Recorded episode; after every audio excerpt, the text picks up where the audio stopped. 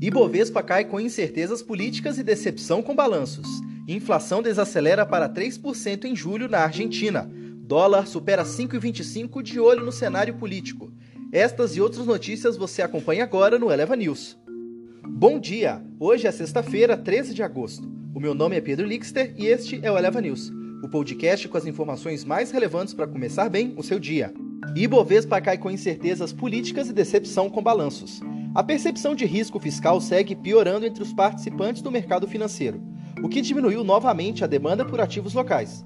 Hoje, incertezas relacionadas à reforma do imposto de renda, pagamento de precatórios e indefinição do valor do benefício do novo Bolsa Família foram combinadas com resultados corporativos abaixo das expectativas dos investidores, provocando uma queda superior a 1% no principal índice da Bolsa de Valores brasileira.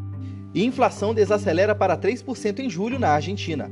O índice de preços ao consumidor IPC da Argentina desacelerou para 3% em julho, após avançar 3,2% no mês anterior, informou nesta quinta-feira o Instituto Nacional de Estatísticas e Censos, INDEC. Em 12 meses, a inflação no país chegou a 51,8%.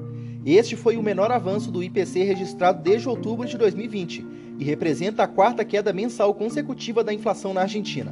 Ainda assim, nos sete primeiros meses do ano, a inflação já acumula mais de 29,1%, acima da meta prevista pelo governo no seu orçamento. CVM quer transparência na divulgação de remuneração de agentes autônomos, corretoras e distribuidoras. A Comissão de Valores Mobiliários, CVM, propõe transparência na divulgação da remuneração de agentes autônomos e toda a cadeia de intermediários, como corretoras e distribuidoras, nos termos da audiência pública aberta nesta quinta-feira. Isso vale para taxas diretamente cobradas dos investidores, percentual de taxa de administração, performance e distribuição, além dos spreads praticados. Dólar supera 5,25 de olho no cenário político. O dólar comercial fechou em alta de 0,66% nessa quinta.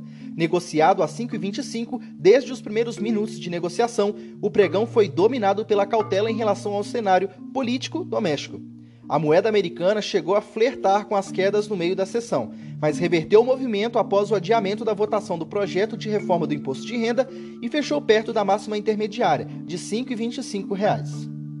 Novo regime de trabalho gera polêmica e pode ser questionado no judiciário. A apelidada mini-reforma trabalhista, a medida provisória 1045, cujo texto base foi aprovado na Câmara dos Deputados, traz um regime especial de trabalho e qualificação que poderá gerar um novo contracioso na Justiça do Trabalho. A polêmica está no fato de não prever vínculo de emprego e direitos trabalhistas, apenas vale transporte. Estas foram as notícias de hoje. Acompanhe e leva pelas redes sociais. Hoje é sexta-feira. Até segunda. Tchau, tchau.